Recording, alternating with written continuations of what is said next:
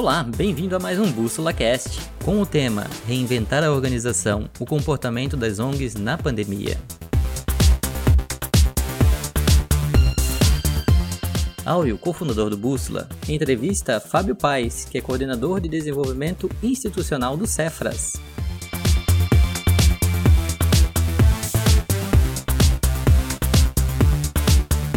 Ouça agora a entrevista. Olá, tudo bem? Seja bem-vindo a mais um Bússola Cast. Hoje a gente vai falar de um tema muito atual, que é a reinvenção, né? Como é que as organizações sociais estão se reinventando, se reorganizando, mudando muitas vezes até a direção da sua atuação para ajudar esse momento tão importante que é ajudar as famílias em tempos de crise. Para isso, hoje nós vamos falar sobre um, um estudo, quase fazer um estudo de caso de uma instituição aqui, que é o Serviço Franciscano de Solidariedade lá de São Paulo, e para conversar com a gente, explicar como é que está sendo feito o trabalho, o que, que mudou, como mudou, para onde é que está indo e quais são os desafios encontrados no momento, nós vamos falar com o Fábio Paes, que é formado em filosofia, pai, extremamente comprometido com a defesa dos direitos humanos e hoje aí faz parte do time do Serviço Franciscano de Solidariedade em São Paulo, que está aí ajudando milhões de pessoas, vamos dizer assim, direta ou indiretamente. Seja bem-vindo, Fábio. Tudo bem contigo? Tudo bem, é um prazer estar aí é, em nome do Cefras, junto com a iniciativa também da Bússola Social, né? Um parceiro recente, mas parece que já temos uma grande trajetória aí de resultados juntos. Obrigado, Fábio. Fábio, conta um pouquinho de você, né? Acho que é legal a gente também contextualizar, antes da gente conhecer do, do Cefras, quem é o Fábio? O Fábio já participou de vários movimentos, já teve no Conselho Nacional Direitos da Criança e Adolescente. Como é que é essa tua caminhada aí para a gente também, o pessoal saber com quem que está conversando hoje?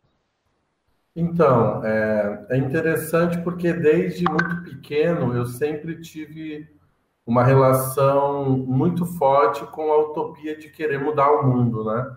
Foi onde eu descobri os caminhos aí de pastorais ligados a uma igreja comprometida Sou catarinense, da Serra aí, catarinense, sou lagiano, e desde muito cedo eu optei por esse caminho de desbravar experiências, tecnologias e ações que pudessem mobilizar pessoas em prol de um projeto é, de sociedade mais justa e igualitária. Né? Então, isso foi desde muito cedo, foi onde eu descobri o caminho também um pouco dos franciscanos, né? conheci os frades franciscanos, e aí depois de um longo período aí eu acabei transitando por algumas organizações nacionais e internacionais, muito com foco na defesa e na mobilização dos direitos humanos e em especial de crianças e adolescentes.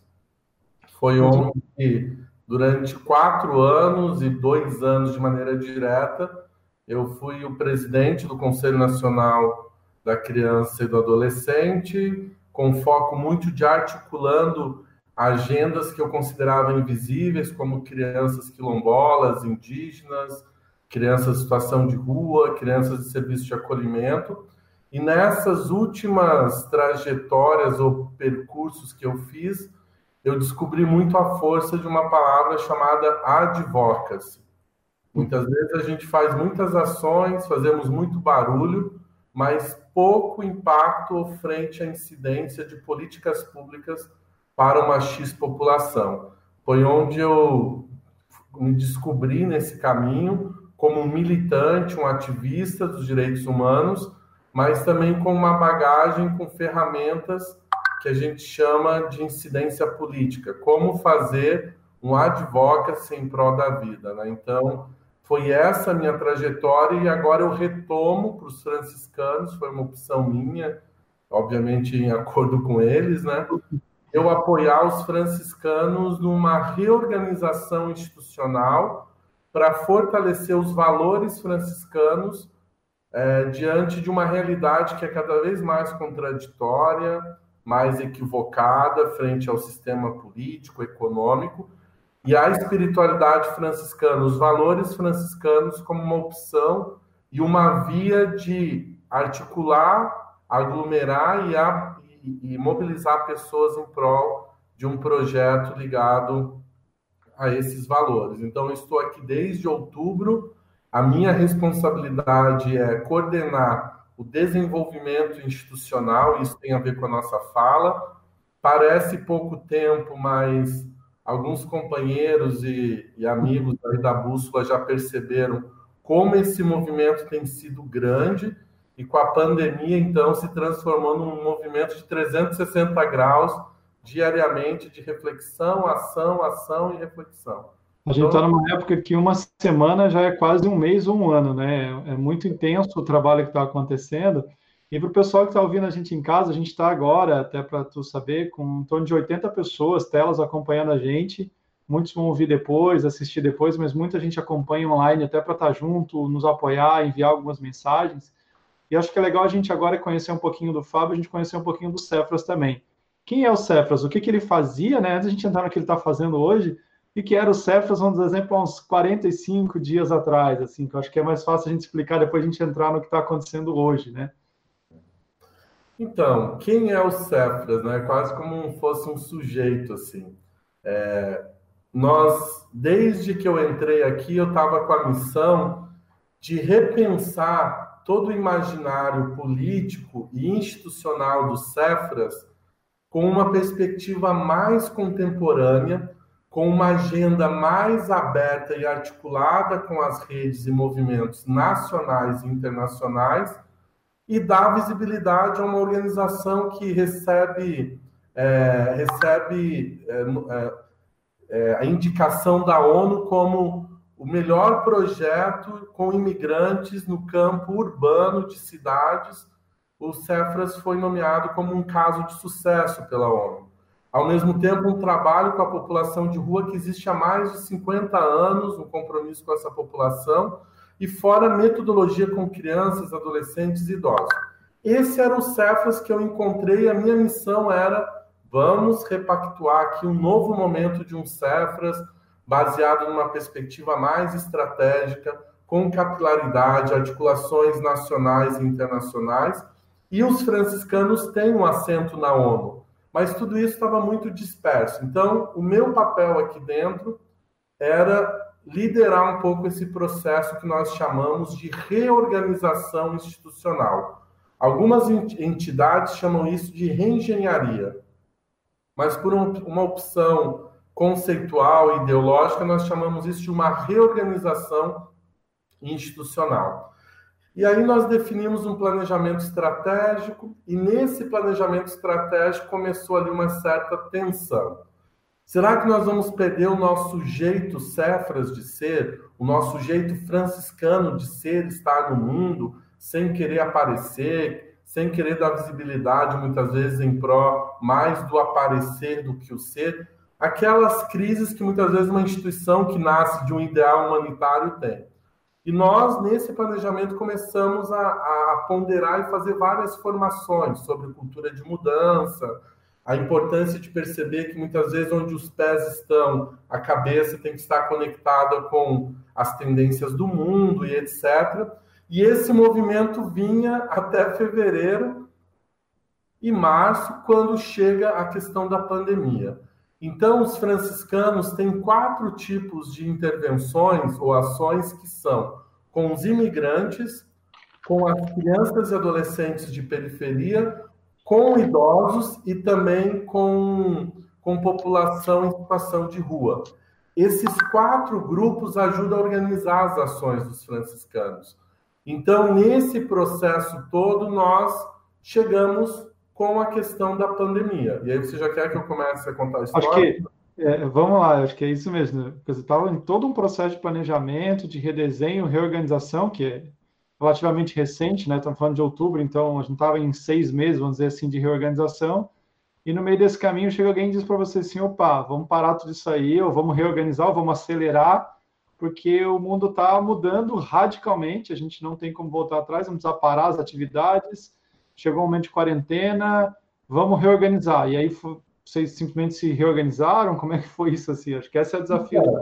É, e aí é isso que eu estou falando. Existia uma intenção da própria direção do Cefras, que é um FREI, né, é um, é um coletivo de frades, dizendo assim: precisamos mudar. Mudar vai ser difícil, mas vamos mudar. Mas isso estava muito no campo teórico para algumas pessoas. E a pandemia, eu costumo falar até de maneira emocionada, que nós dormimos com a questão da pandemia, acordamos numa reunião aqui na organização, e eu nunca me esqueço dessa reunião que foi há semanas atrás. O, a direção do Cefras, o Frei, junto conosco, que compartilhamos um colegiado diretivo, disse assim: Nós não fecharemos as portas. Muito pelo contrário, nós estamos autorizados, e eu peço que, em nome da, dos valores franciscanos, nós temos que estar aonde as organizações e o Estado, nesse momento, não vão querer estar. Muito então, bom. com essa chamada, foi muito emocionante, porque todo mundo apreensivo com a sua própria saúde, de repente agora, além de falar assim, ó, sua saúde você preserva, mas nós vamos para a linha de frente, nós começamos a pegar todos os nossos projetos e fazer estudos. O que, que é possível reinventar com esses projetos? Para atender a questão da pandemia. E aí foi surpreendente que nós fizemos duas reuniões com, as, com os coordenadores e cada um apresentando propostas. Olha, o meu espaço cabe em 40 camas, então aqui vamos fazer espaço de quarentena para imigrantes. No meu espaço cabem 200 camas, então já deixa é, preparado que nós podemos transformar esse espaço em quarentena, porque nós não sabíamos o que íamos encontrar. Até que no segundo dia da pandemia, nós já tínhamos ampliado mais de 300 marmitas para a hum. população de rua, nós temos um núcleo de convivência em São Paulo, que atende em média 800 marmitas por dia, refeições, banhos e etc. por dia. Nós ampliamos isso para 300, 400 é, é, vagas a mais. Então, nós decidimos isso, reorganizamos os espaços para as pessoas não terem muito aproximação, para terem muito contato, e começamos a atender. Até que sai numa grande mídia de São Paulo, não vou dizer o nome, o helicóptero gravando ao vivo e mostrando: olha o descaso com a pandemia, com a questão da quarentena, porque enquanto o cidadão está em casa, a população de rua está amontoada na frente do trabalho dos franciscanos. Nossa! Nós estávamos ao vivo aqui trabalhando, se matando para dar resposta em isso risco. impactou e, e, por um certo modo, as pessoas disseram assim: não, isso é bom porque denuncia que o poder público e a sociedade não está atendendo isso e que nós não somos os salvadores do mundo. Só que teve uma outra linha, e foi a que eu adotei e provoquei, e o Frei também provocou, é o seguinte: gente, nós estamos pensando com a mesma cabeça que nós estávamos vivendo até então momento de pandemia exige uma outra forma de olhar para a realidade, uma outra forma de abordar essa realidade, uma outra forma de responder. Temos que utilizar ideias e ferramentas como se estivéssemos em situação de guerra. E aí, nesse momento, num grupo de WhatsApp, a gente tomou a decisão: vamos ocupar as praças. Se as nossas estruturas não dão conta, está na hora de a gente ocupar as, eh, as praças, igual acampamento de guerra. E aí foi onde com, acionamos uma, uma parceira nossa, onde ela doou por três meses uma tenda de 20 metros. Eu não estou mentindo isso, foi cerca menos de 24 horas. Nós abrimos essa tenda sem nenhuma comunicação, mobilizamos voluntários, colocamos mesas e fizemos o chamado. Precisamos de mais de mil marmitas para poder atender essa população. Em menos de 24 horas, se montou um quadro de voluntários, pessoas que conheciam o nosso trabalho, outros que nem conheciam.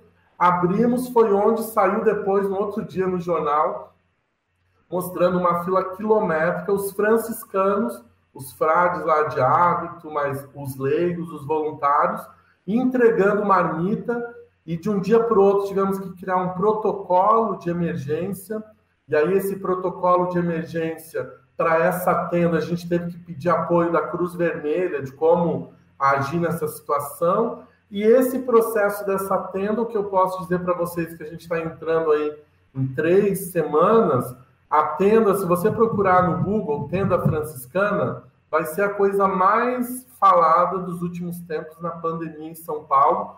Por um lado, positivo, por outro lado, negativo, porque continuam as críticas, né?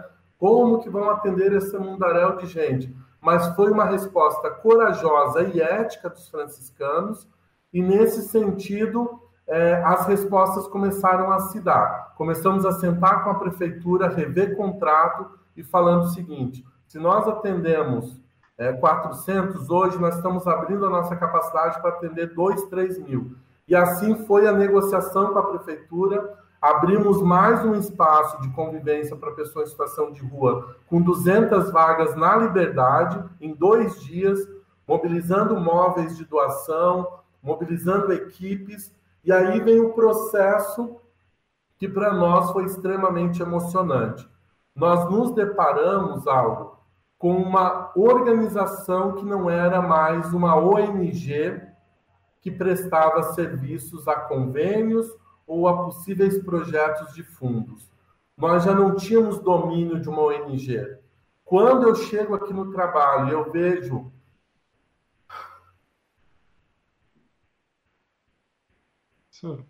Fica tranquilo.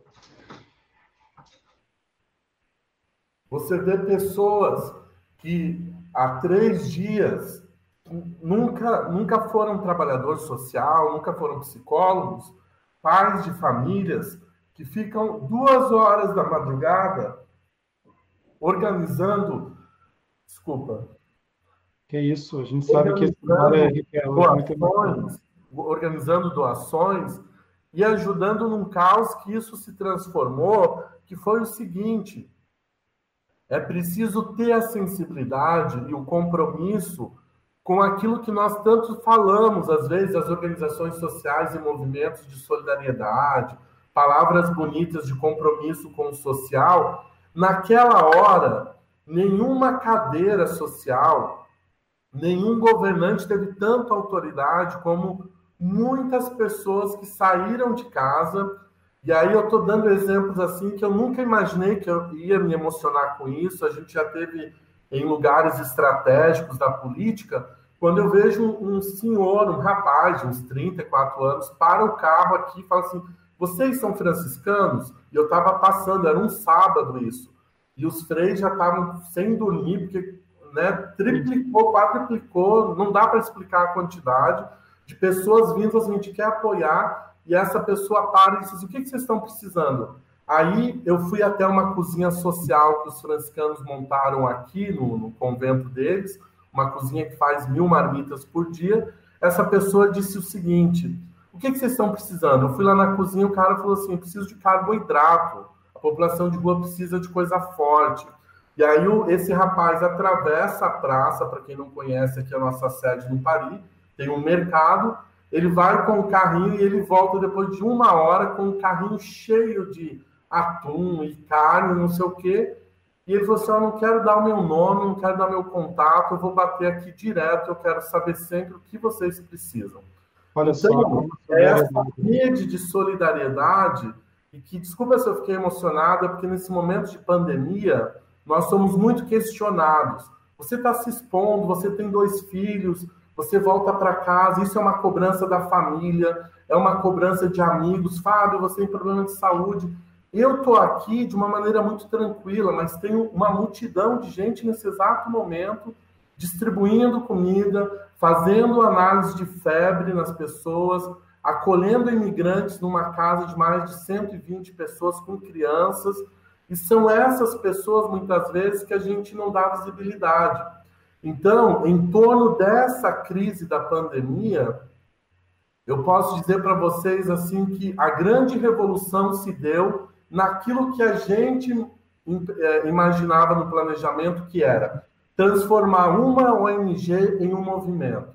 Eu posso dizer para vocês que eu sou contratado pelos franciscanos, mas hoje nós perdemos a capacidade de dizer quem é hoje parte deste movimento dos franciscanos. São pessoas que não têm compromisso de CLT, que não são frades de hábito, como as pessoas acham que são. A maioria deles são pessoas comprometidas e que diariamente estão dando sustentação a todo esse processo. E aí eu termino essa parte dizendo para vocês que nós transformamos salas em cozinhas, transformamos conventos em depósitos de alimento, nós transformamos as nossas salas técnicas aqui em outro tipo de sala, porque as portas já não dão mais para ficar fechado, porque é uma relação permanente. Aparece um edital, tá, vamos escrever, porque isso dá para atender mais aquela comunidade.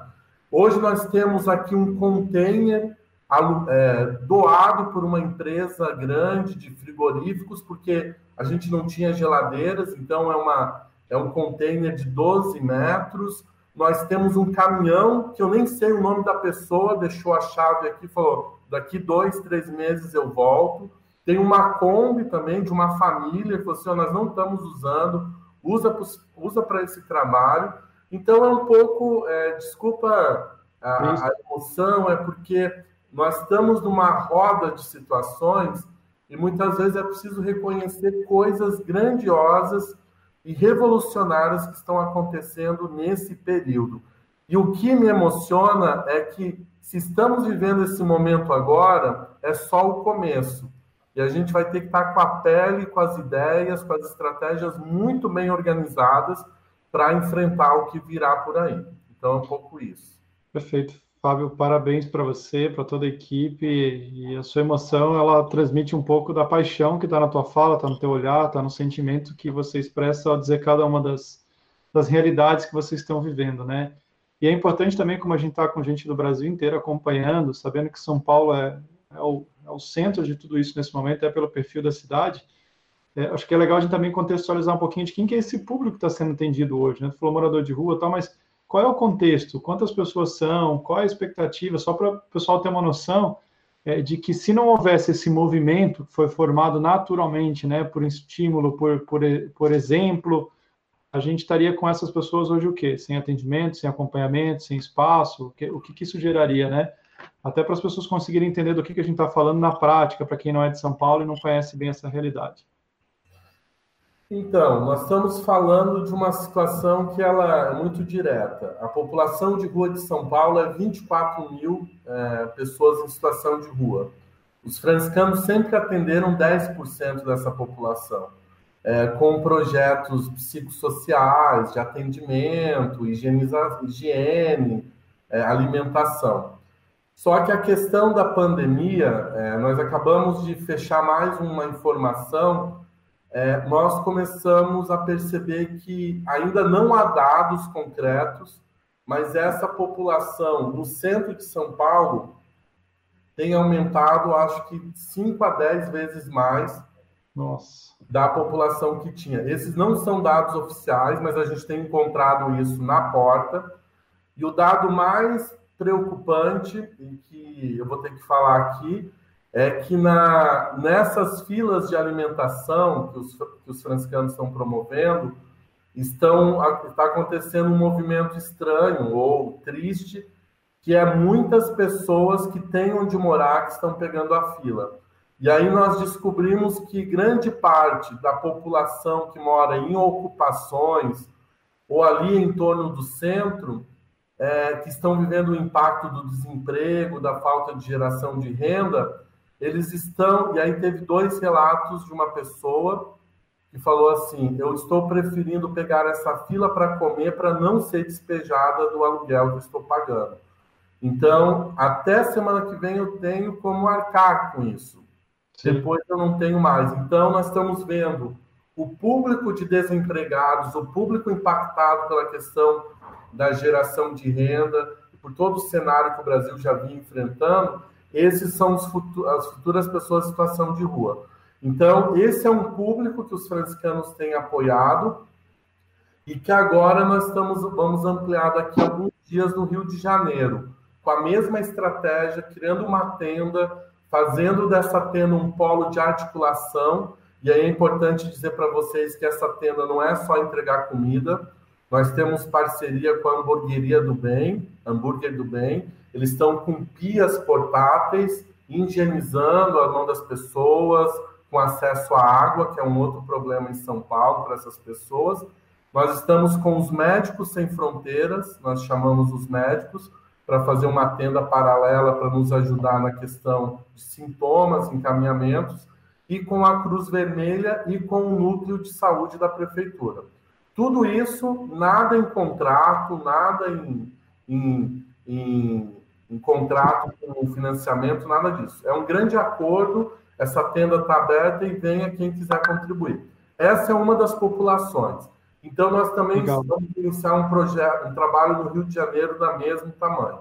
A outra demanda são os imigrantes. Os franciscanos já atuavam com um grupo de aproximadamente 100 a 200 imigrantes, acolhendo eles numa espécie de, um, de uma casa de acolhida, onde moram famílias, crianças, adultos, idosos. Nós já tínhamos esse trabalho com eles. Mas aí nós ampliamos uma casa ao lado para acolher até 40 imigrantes em quarentena. Então, essa população de imigrantes, além de todo o acompanhamento psicossocial que a gente permanece, nós também oferecemos um acolhimento. E aí, os dados que nós temos encontrado, que 70% dos imigrantes que nós já tínhamos encaminhado para, um trabalho, para serem emancipados, acaba, eh, perderam seus empregos, então estão vivendo uma situação de miséria Sim. e sem esse atendimento, realmente, nós estamos falando de mais de 100 famílias, quase, outros grupos, que estão também em ocupações pela cidade de imigrantes. Nós atendemos três ocupações de imigrantes, que aí chega a mais de mil famílias. Todos esses nós estamos é, atendendo dessa maneira. E a população de rua, não falei para vocês, nós temos mais três projetos que aí sim contam com espaço de convivência, para banho, alimentação e etc. E no campo da infância, nós estamos presentes hoje, nós estamos contabilizando mais de 10 comunidades entre São Paulo e Rio de Janeiro, fazendo o acompanhamento das famílias por meio de cadastros, entregando a cesta básica e, e também servindo de porta aberta para qualquer tipo de violação ou violência contra crianças, mulheres ou qualquer pessoa da família. Legal. E eu acho que. E com os idosos, nós também fazemos esse encaminhamento hoje, porque eles estão em casa, o acompanhamento familiar frente aos cuidadores, também com entrega de cesta básica e o acompanhamento psicossocial. Nossa, realmente é um grande movimento aí que está em torno de, desse acompanhamento das famílias, pessoas em diversas situações, né? Não é só morador é, de rua. E aí, os dados são esses, desculpa, que são tantos, é, são vários dados, mas hoje nós temos cadastrado, hoje, não estou falando amanhã, amanhã já é outra organização de novo. Hoje nós temos 3 mil famílias é, sendo acompanhadas por meio de um contato que nós temos de telefone, de núcleos sociais, é, distribuindo cesta básica, porque a questão da fome aumentou. Mas a gente acabou de chegar com uma equipe de uma outra região e parece que a gente tem mais de mil a dois mil cadastros novos. Então, é, daqui uma semana eu posso te dar um perfil de uma outra, de outras informações. É justamente sobre isso que eu queria te perguntar, porque você até falou desse exemplo da pessoa que foi, comprou material e distribuiu, né? Ah, o movimento cresceu, né? Saiu de uma institucionalização para um movimento, e isso requer que outras pessoas também vão aderindo. E é impossível, acredito, fazer um trabalho ampliado, dinâmico desse, sem o apoio de pessoas, como você mesmo falou, algumas que estão lá até de madrugada. Como é que está sendo essa adesão? A população está vindo? De onde é que estão vindo essas pessoas? Como é que elas estão sabendo que elas podem colaborar? Que, ela, que elas podem ajudar na fila, que elas podem ajudar com os, com os imigrantes, que elas podem ajudar com a própria produção de alimentação. É, quem é que está produzindo essa comida? Porque imagino que a equipe que era de antes não vai dar conta sozinha. Como é que está funcionando essa logística de mobilização de pessoas e organização de tudo isso hoje aí nos bastidores da, da CEPES? Então, eu acho que aqui que está a grande aprendizagem. Eu acho que esse é o conceito. É, superar a visão de que somos uma mera ONG para ser uma proposta humanitária para quem quiser apoiar. É, quando nós fomos para essa atitude de estar na rua, se colocar de uma maneira corajosa, sem nenhuma pretensão, nós não fomos algo com um banner, não tinha um banner do Cefres. A gente colocou um banner depois de três semanas, porque a gente pensou, meu, esquecemos de colocar uma identidade de quem nós somos. Então, nós somos com a cara e com a coragem, mas isso despertou um sentimento nas pessoas de uma maneira que é isso talvez da minha emoção. As pessoas se identificaram com gente, é possível eu fazer uma coisa direta, eu não preciso ficar elaborando política, eu não preciso ficar pensando que isso é um projeto. A resposta está sendo dada diretamente, porque se não der, não há questão de sobrevivência. E aí foi uma, uma, um, foi uma situação tão interessante que a própria mídia captou isso. A própria imprensa foi captando e foi fazendo narrativas. A tal ponto de um dia nós temos mais de 600 menções nas mídias do Brasil e do mundo. Até na China a gente descobriu que tinha uma reportagem dos franciscanos saindo, saiu na Folha de São Paulo, como eu disse, como um modelo de solidariedade frente à pandemia, e tudo isso não foi uma pretensão ou algo planejado. Nós assumimos o compromisso social, nos colocamos como um ponto articulador, e aí começou a surgir várias coisas. Se eu disser para você que hoje nós temos esse container de 12 metros, que é um container caríssimo, refrigerado, nós não, nós não gastamos um real nisso, porque foi um parceiro que foi, sentiu o cheiro daquela fila e viu o olhar faminto das pessoas e disse: Eu vou contribuir. Nós estamos hoje com uma cozinha social aqui embaixo da sede, que muitos de vocês conhecem, se transformou numa cozinha comunitária, numa cozinha social uma pessoa fechou o restaurante dela, já estava fechado, mas ele falou que não ia abrir, e abriu esse restaurante aqui nos espaços nossos da sede. Ele está cozinhando de manhã à tarde e à noite mais de duas mil marmitas. Outras duas cozinhas foram abertas em outros lugares e nós temos cozinhas familiares, que são pessoas que estão se juntando, cozinhando e aí fazem parte, talvez a bússola possa nos ajudar nisso, que a gente está com essa dificuldade, que nós criamos uma planilha, hoje está faltando mil marmitas, e aí as pessoas vão se organizando para poder cozinhar em casa, obviamente que são pessoas que já contactaram conosco, e que vão lá e levam e cozinham das suas próprias casas. Hoje nós estamos atendendo aproximadamente mais de 3 mil marmitas por dia e muitas empresas querem fazer campanhas dentro da sua plataforma de contatos, até criando nomes. Vai ser lançado agora, vocês já fiquem atentos, um projeto chamado Quentinhas do Bem. Não surgiu da minha cabeça, de nenhum franciscano daqui, foi de um empresário aí do ramo gastronômico, muito conhecido, se sensibilizou e disse assim: Eu já criei uma marca a partir da identidade do Cefras e eu vou mobilizar a minha rede de amigos e empresários, desde donos de empresas de arroz, de feijão, de carne, e nós vamos é, produzir é, mais de X marmitas por dia para vocês poderem ampliar e abrir a porta de vocês. Estou dizendo um dos casos, como nós tivemos cinco casos de vaquinhas virtuais, que nós tivemos que ir atrás. Quem são vocês? Porque estavam nome, usando o nome dos nossos serviços, mas depois descobrimos que eram pessoas idôneas, mas que colocaram lá a nossa conta, deposita direto para eles, porque eles estão fazendo um trabalho é, interessante nesse sentido. Muito legal. Então, é um pouco assim, hoje a estrutura que nós temos, nós dividimos em cinco GTs. Nós temos um comitê de emergência que se encontra de maneira permanente, e nós criamos cinco GTs. GTs de voluntariado, que são pessoas que estão coordenando, gerenciando toda essa demanda de voluntariado. Nós temos um GT de mobilização e comunicação, porque nós também estamos pensando de como comunicar, como dar voz a essa situação de injustiça, muitas vezes, de desigualdade. Nós temos um GT que a gente chama Casa Franciscana, que é responsável por toda a parte metodológica, técnica e de projetos dessas nossas frentes. E um outro GT que nós temos está no campo mais administrativo e jurídico, e um outro que é o de doações de alimentos, que tem nos gerado aí uma demanda muito grande. Então, esses cinco GTs, antes era uma coordenação de quatro pessoas.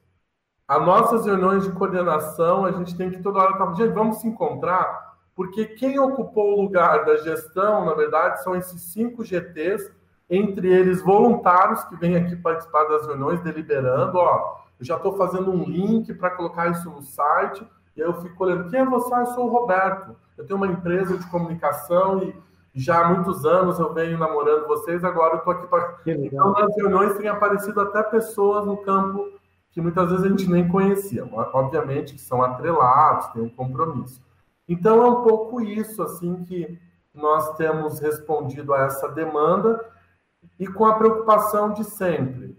Que dia é hoje, que resposta nós estamos dando hoje? Por isso, do caráter meio que de campanha aqui. A gente está é, tudo improvisado porque exige respostas mais flexíveis e mais diretas para a realidade que tem demandado e vai demandar mais. Acho que a força popular hoje está tá bem forte, né? Das pessoas se mobilizando, é, mas também é uma oportunidade nesse momento, voltando lá à questão do Advox, também de fazer alguns diálogos e intervenções, né? Porque a gente sabe que hoje o Brasil olha para a saúde como uma prioridade que é, ninguém pode abrir mão disso, é importante todos os profissionais da saúde, mas cada vez mais a gente está vendo os profissionais da área de serviço social, de assistência, os profissionais ou as pessoas que não são profissionais, mas estão assumindo papéis aí de ir para a rua, de ajudar, de colaborar, fundamentais também, né? A gente também precisa pensar enquanto política pública para esse olhar da sociedade que está à margem, que está ali vulnerável, frágil, que mesmo que um programa de renda possa ajudar, mas ele não vai resolver um problema que está ali latente, né? São instituições e atitudes como a de vocês que estão. Como é que vocês veem isso, assim, essa, essa articulação, esse advocacy dentro das políticas públicas hoje? Ela é possível, ela não é possível? Como é que ela vai acontecendo? Ela é necessária, né? Por isso que existe ali atrás, a gente criou três conceitos, que é o acolher, o cuidar e o defender. É o tripé que os franciscanos estão adotando e vão adotar para os próximos anos. Não adianta a gente cuidar, cuidar, acolher e não defender. E esse caráter de defender, e aí, de novo, a gente não está é, resumindo nós aqui como a, o caso mais bem sucedido da pandemia, não é isso. Nós estamos colocando aqui a nossa experiência dentro de várias fragilidades. E a gente está nesse momento, é, e aí eu nunca imaginei isso que eu acharia, que eu, que eu ia encontrar um Brasil onde a comida ainda ia ser um fenômeno extraordinário na vida de pessoas. Então, hoje nós estamos para tentar acabar ou sanar a situação da fome de muitas pessoas. Essa tem sido a nossa grande bandeira. Só que nós, por outro lado, nós temos feito algumas iniciativas já no campo da, do advocacy. Por exemplo, nós fizemos um pacto com o executivo e o legislativo. O executivo a Prefeitura da a Secretaria de Saúde de São Paulo sentou conosco, junto com uma representação do deputado federal Padilha, lá de Brasília, e nós exigimos um pacto de medidas para a população de rua na, nesse momento de pandemia, exigindo a vacinação da influência, é, da, daquela vacina de gripe, né? é, imediatamente para essa população. Exigimos um, um consultório permanente na, na rua, lá onde nós estamos, para acompanhar os casos. Legal. E exigimos também um fluxo entre a assistência e a saúde, coisa que não existia. Se alguém está com febre, vai para onde? E aí não tinha para onde ir. Então, nós fizemos um pacto de medidas, e entre essas medidas, nós estamos exigindo que seja comprado testes para fazer a questão da prevenção de casos aí é, com a população de rua. A gente sabe que vai vir uma verba e a gente está reivindicando, fazendo incidência, fizemos uma carta para que isso seja assegurado para a população de rua. Então, o mais importante é transformar essa situação em evidências de incidência. No campo da infância, nós fizemos uma carta pública, vocês podem pesquisar no Google, carta pública dos franciscanos ao Conselho Municipal dos Direitos da Criança e do Adolescente de São Paulo, que tem muito dinheiro e que nós estamos encontrando crianças em rua antes da pandemia e que agora na pandemia tem que ser prioridade da prioridade. E nós estamos é, reivindicando, mobilizando a sociedade civil do Conselho, mobilizando o governo para descentralizar verbas para poder responder com projetos aí que já deveriam ter sido implementados há muito tempo. Para os próximos dias, vocês vão conhecer um manifesto dos franciscanos, que é uma carta dos franciscanos, junto com três grandes movimentos de direitos humanos no Brasil, e nós vamos estar falando do nosso pacto para o enfrentamento da fome para os próximos anos, e o outro campo é de pensar em pistas de uma nova economia comunitária, onde as pessoas possam produzir, consumir e re, reorganizar a sua forma é, de consumir. Então, é um pouco esse o pacto, e aí isso está muito no campo do advocacy. E tem outras coisas que eu espero ter tempo nesses dias para a gente poder colocar isso no horizonte. Legal, não, muito legal. Eu acho que isso também, para quem está nos ouvindo, nós estamos com 140 pessoas acompanhando a gente agora, tá? Isso é muito legal para tu também saber quem está nos ouvindo e, e assistindo. Eu acho que esse é o momento também da gente reforçar esse defender, né? A gente falar muito sobre isso, sobre a sociedade civil, o papel, Acho que a gente tem um papel emergencial, como você falou, de estar ali à linha de frente, garantir acabar com essa fome, com isso que está presente ali, mas a defesa desse direito, a intervenção, acionar o sistema de garantia, dialogar com os atores, Conselho Tutelar, Ministério, por todos os atores possíveis, para entender que essa ação não é sozinha. As instituições agora não têm que ser super-heróis também e achar que vão dar conta de resolver todos os problemas daquelas famílias sozinhas agora, até para não se frustrarem, porque elas não vão dar conta, isso, né? se juntos já é difícil, imagina você fazer sozinho. Então, é, isso também é algo que a gente tem que deixar forte para a sociedade civil, né? É, eu, eu acho assim que nós, brasileiros, nós a gente sabe fazer muito barulho, a gente sabe denunciar, mas eu acho que no campo da inteligência, da articulação e da mudança de políticas públicas, a gente está um pouco atrasado. Assim. Então, a gente confunde muitas vezes alguns movimentos como ah, esses movimentos só sabem brigar com o governo. Não percebem que o nosso papel nesse mundo como organização social, o próprio nome diz, é organizar-se em prol de uma causa. Então, eu acho que é isso que é o mais interessante, sabe? Que eu percebo. Hoje nós temos pessoas que estão percebendo o problema da fome aqui, até meninas, universitários, muitas vezes, e que a gente não precisa dizer que no Brasil existem classes sociais ou luta de classe. Ah, isso é coisa de marxismo, isso é coisa de franciscano ligado ao comunismo. Não. Ô, minha amiga, você que é, que é franciscana, que está nesse mundo, a fome ela tem rosto. E aí uma menina esses dias falou assim, interessante que tem muitos negros né, na fila. E aí nós falamos para ela, por que, que as nossas periferias, na sua maioria, são de negros? Existe um racismo estrutural. E é esse racismo que agora, no tempo de pandemia, a nossa grande preocupação, quem vão, vai morrer, nós sabemos. O, o, o CEP, a cor e a classe dessa pessoa, nós sabemos sim. Então, é, tudo que nós fazemos tem que estar colocado dentro desse viés político. E quando a gente se propõe a fazer uma ação humanitária, não tem como a gente não pensar num projeto de país. O que, que nós fizemos esses anos todos que a gente não previu um auxílio às famílias de uma maneira mais substanciosa? O que, que a gente não previu um sistema de educação que tivesse as crianças, como no Uruguai, acesso a um computador em casa, acesso ao Wi-Fi? Então, muitas coisas que a pandemia nos traz, ela nos traz um retrato de um país que não está organizado para uma pandemia e muito menos para um projeto para todos. E que agora, nesse momento, defender o SUS não é defender coisa de pobre, é defender minha saúde da minha filha.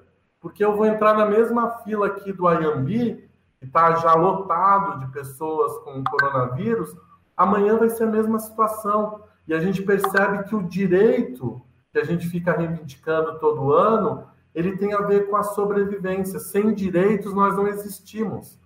E aí, nesse momento, acho que o grande recado é que, que nós temos feito com a nossa responsabilidade, com as nossas estruturas para responder essa questão da pandemia.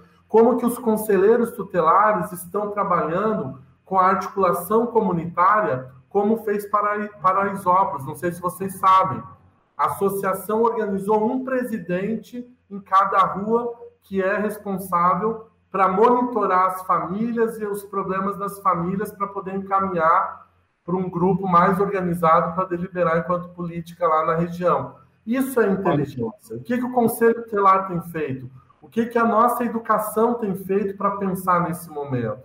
Então, é um pouco. A pandemia nos coloca numa crise, mas é numa crise de repensar não tecnologia virtual só, só, mas uma inteligência social de articulação e de respostas que nós perdemos ao longo desses anos. Perfeito. E você, a todo tempo, né, falou, estou falando de hoje, né, porque as coisas estão mudando muito rápido, né, todo momento é hoje, amanhã não sei se os números são esses, eu não sei se é isso que nós vamos estar fazendo.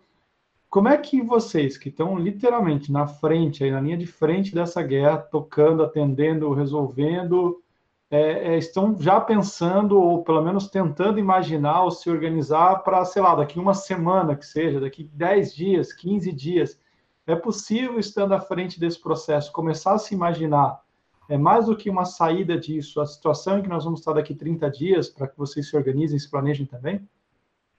Então, é, eu comecei falando sobre isso e eu acho que é importante fazer essa ponte. É, hoje nós estamos com muitas dificuldades, mas não são dificuldades que obstruem, né? São dificuldades que apontam para novas perspectivas que a gente tem que pensar nós descobrimos que nós não temos uma comunicação ágil de acordo com esse movimento que está acontecendo.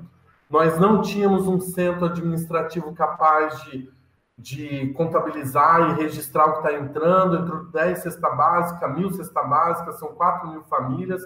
Os nossos sistemas surtaram e nós tivemos que pensar em novos sistemas mais ágeis e inteligentes. Estamos pensando nisso até agora. Só que a minha, a nossa preocupação ontem, e eu jogo isso para vocês para mostrar que estamos é, complicados e perplexos diante da mesma realidade, nós estamos respondendo hoje a números muito interessantes, frente à abordagem com as pessoas, com mobilização de pessoas. Mas ontem, numa reunião, nós começamos a falar assim, gente, o que vai ser daqui duas semanas? Talvez a tenda que nós temos no centro de São Paulo já não será mais a melhor tecnologia social, porque nós vamos estar falando de um povo que não vai poder sair da rua e nós vamos estar falando de índices de mortes maiores.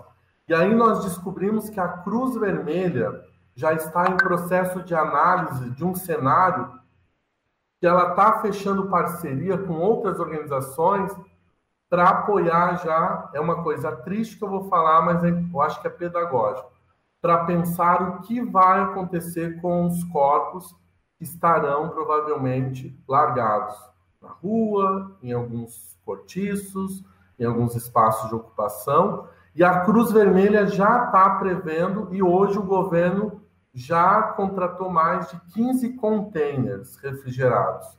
Para quê? Para armazenamento de corpos. E aí, ontem, na reunião com os franciscanos, nós falamos em que lugar nós vamos estar. Será que daqui três semanas a gente vai ter essa multidão, esse grupo de voluntários? Como que nós teremos que nos equipar? Que ação que nós faremos? Será que vai ser de tenda? Ou nós vamos ter que responder a situações mais drásticas, mais complexas do que essa? Então, para isso, amanhã nós vamos estar formando, nesses dias, provavelmente três cenários, do mais médio para o mais dramático e trágico, para a gente poder prever, porque a gente, talvez muitos de nós nunca encontramos uma situação de uma tragédia como essa. E aí, de novo, se nós hoje somos uma outra organização que quer responder a uma demanda humanitária de tragédia como a gente está encontrando, a gente precisa ter uma outra estrutura, uma outra lógica, a gente vai ter que formar algumas pessoas que vão para a linha de frente, provavelmente encontrar não só a fome, como situações de morte mesmo, e a gente vai ter que estar preparado humanamente, profissionalmente e organizativamente para poder responder a isso. Então, essa tem sido a nossa aflição. A gente já está até com o cabelo suado, meio. Né, esses dias a gente está extremamente, a palavra boa, surtado, mas a gente tem que acelerar mais ainda a nossa visão. Por isso, a importância de se ter uma visão estratégica, se pensar também que organização é essa que nós queremos ser e, e ser daqui uns, uns dias, porque uh, os dias tendem a ser realmente com dados e realidades mais complexas e tristes do que nós estamos encontrando. Para quem eu já vi uma experiência em Teresópolis e que eu costumo dizer aqui até como uma experiência, assim, na época eu estava no Conanda, no Conselho Nacional da Criança, e aí eu fui para Teresópolis para ajudar nas ações da infância, quando eu vi assim quatro containers de, de, de, de caminhões, assim, né, numa rua fechada, e eu fui até a delegacia, eu queria saber quantas crianças já tinham morrido na tragédia. E aí eu nunca esqueço que uma pessoa da Força Nacional disse assim: aqui está a chave dos containers, você pode contar. E aí, junto com dois conselheiros, nós fomos de container a container, vendo quais eram os corpos de criança, e nós fizemos o primeiro registro. Aquilo nos impactou tanto, mas isso é capacidade de lidar com situações de emergência. É, então, eu acho que é esse o compromisso. Eu espero a gente fazer uma outra live daqui uns meses e dizer como que os franciscanos é, estão naquele exato momento, porque nós não seremos os mesmos. Isso já está dado e essa estrutura a gente vai ter que responder, porque não é uma decisão minha. Isso é uma decisão institucional e está lá na primeira frase de uma carta aberta dos franciscanos. Nós não vamos parar. Então, cabe a nós pensarmos esse, futuro que já está muito próximo e estarmos juntos aí com outras organizações que possam nos apoiar e pessoas, né? Fábio, muito obrigado pelo seu tempo, por estar aqui compartilhando essa tua experiência com a gente, com todo aí o Brasil. O objetivo nosso é conseguir estimular, fomentar ou provocar nas organizações que estão nos ouvindo agora um pouquinho dessa experiência que vocês estão tendo, das experiências que a gente está dialogando. Né? Acho que esse movimento de convidar a pensar, planejar, construir cenários e principalmente assumir esse compromisso né, de se reinventar para uma prática que está aí. A gente não pode ser o mesmo que era antes, porque a realidade não é a mesma e a gente não vai conseguir atender a, da mesma forma que a gente atendia antes, nem depois da quarentena, talvez isso não seja possível, né? Então, eu te agradeço e te convido a deixar uma mensagem ou uma provocação, que você quiser aí, para as organizações que estão nos ouvindo aí de todo o Brasil. É, o recado que eu daria é um recado de, de uma experiência de alguns anos e e vivendo agora na pele aqui com várias pessoas que são comprometidas com essa causa, não dá para nós é, é, respondermos de uma maneira mecânica ou pré-industrial. Nós temos que aproveitar aquilo que Bauman, que é um filósofo, dizia. Nós temos que captar que nós vivemos uma modernidade líquida, temos que ser como líquido, fluir, tem que deixar fluir. Aqueles que optam pela mecanicidade, isso aí vai surtar, vai quebrar. A crise nos trouxe isso. Ou nós somos flexíveis, abertos, atentos, ou nós nos reinventamos, ou nós estamos fadados a morrer ou não existir. Então, eu acho que nenhuma organização tem que existir por causa de uma defesa é, tão, tão parada, estagnada, que não responda a essa demanda que está nos dando agora. Você pode trabalhar com criança, mas tem que trabalhar com a criança pós-epidemia, pandemia, nós estamos falando de famílias desempregadas, falta de geração de renda, e esse compromisso social, as organizações têm que se comprometer. E o grande chamado é ser movimento. O nosso corpo nos ensina. Quando ele para uma parte, ele morre. E assim também tem que ser o que a gente chama de organização, que é mais um organismo do que propriamente uma máquina social. Então é um pouco isso. A gente pede muito apoio, solidariedade. Quem quiser nos apoiar, entre em contato. Tem o meu e-mail aí, fabio.paes.cefras.org.br. Nos ajude com ideia, com tecnologia ou com o que for, porque nós estamos juntos nessa frente, não só em São Paulo e no Rio, mas a gente também já está pensando em algumas ações em outros estados, em outras regiões. Parabéns, Fábio, parabéns aí. Passo meu parabéns também, meu um abraço a todos os franciscanos aí, não só os frades, mas todos os outros que estão aí na linha de frente. E te agradeço mais uma vez por compartilhar com a gente essa experiência e eu tenho certeza que ela vai ser rica aí com as outras pessoas, tá? Valeu mesmo, o pessoal que está em casa, que ouviu, gostou, curtiu, compartilha com outras pessoas. É, são experiências como essa que a gente tem que passar para frente para que as pessoas possam se inspirar seja na sua cidade pequeno, grande, possa ir ajudar uma pessoa que está precisando, produzir um alimento e compartilhar esse alimento. São várias formas, né, como o Fábio mesmo falou, da gente ser orgânico, da gente sentir o que a gente pode colaborar e ir para a prática colaborar. Eu acho que a gente tem que se movimentar em prol dessa situação e quanto menos parado a gente ficar nesse sentido, mais a gente vai conseguir somar esforços aí para mudar essa realidade que a gente está presente. Então, Mais uma vez, obrigado a toda a audiência, ao público, a todo mundo que está nos ouvindo. E obrigado, Fábio, mais uma vez aí. Até o próximo episódio, que vai voltar para falar com a gente com certeza daqui a pouco.